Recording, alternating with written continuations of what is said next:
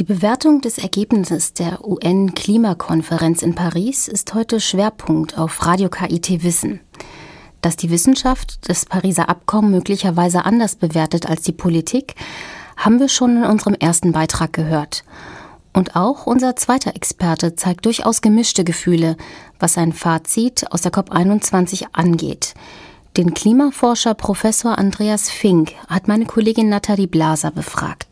Ich sehe nach wie vor Defizite bei der Verbindlichkeit. Äh, es gibt keine Verbindlichkeit in den Reduktionsmaßnahmen. Die sind weiterhin weitgehend den Staaten selber überlassen, also freiwillig. Und für mich bleibt einfach schwer nachzuvollziehen, dass Länder wie Brasilien, wie Indien und auch China auf billige Kohle als Energieform verzichten wollen in den nächsten 20, 30 Jahren. Denn das muss jetzt beginnen.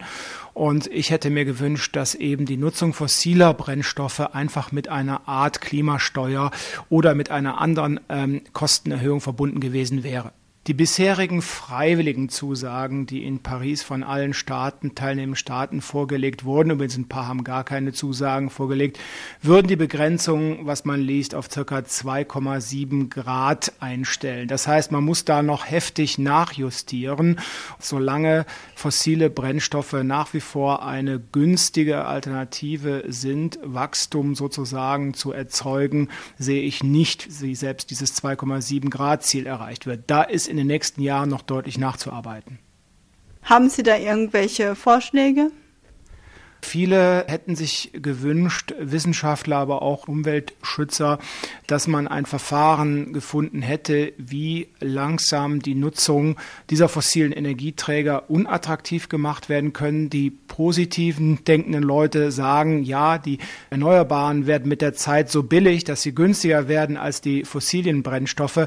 Aber das bleibt für mich in den nächsten 30, 40 Jahren für Länder wie Indien, China und Brasilien mit ihrem Energiehunger Hunger einfach unvorstellbar, wenn man da eben nicht lenkend eingreifen kann. Jedes Land soll sich selbst Ziele setzen. Es wurden ja auch schon Zusagen der Länder gemacht. Das soll auch in Zukunft fortgesetzt werden. Wie schätzen Sie dieses Vorhaben ein? Also macht das Vorhaben überhaupt Sinn, dass die Länder sich selbst Ziele setzen? Also grundsätzlich ist das gut. Man muss dann nur den Ländern, den Entwicklungs- und sich entwickelnden Ländern zugestehen, dass die Ziele weit weniger ehrgeizig sein sollen als die der Entwicklungsländer. Denn wir haben in den letzten, sagen wir, 100 Jahren das meiste an CO2 emittiert. Das heißt, unsere Ziele müssen besonders ehrgeizig sein. Und ich sage es auch nochmal, für Deutschland bedeutet es, dass die Energiewende gelingen muss. Und die Industriestaaten sollen ja jetzt auch für die Entwicklungsländer zahlen. Es ist jetzt angedacht ein Betrag von 100 Milliarden Dollar pro Jahr. Meinen Sie, dass diese finanzielle Hilfe ausreicht, damit auch die Entwicklungsländer den Klimafolgen entgegentreten können? Grundsätzlich ist ja diese Idee, die dahinter steht, in Entwicklungsländern dort Hilfe, finanzielle Hilfen zu geben, eine sehr gute Idee. Allein aus Erfahrungen auch in diesen Ländern habe ich einfach Problem damit, ob diese Gelder da auch in die richtigen Projekte und Kanäle fließen können. Wenn Sie mal auf die Liste von Transparency International gucken, dann werden viele dieser Länder ganz unten stehen im Sinne des, der Korruption. Also man muss da auch schauen, dass diese Mittel wirklich in den Ländern auch sinnvoll für Klimaschutzmaßnahmen und Anpassungsmaßnahmen genutzt werden.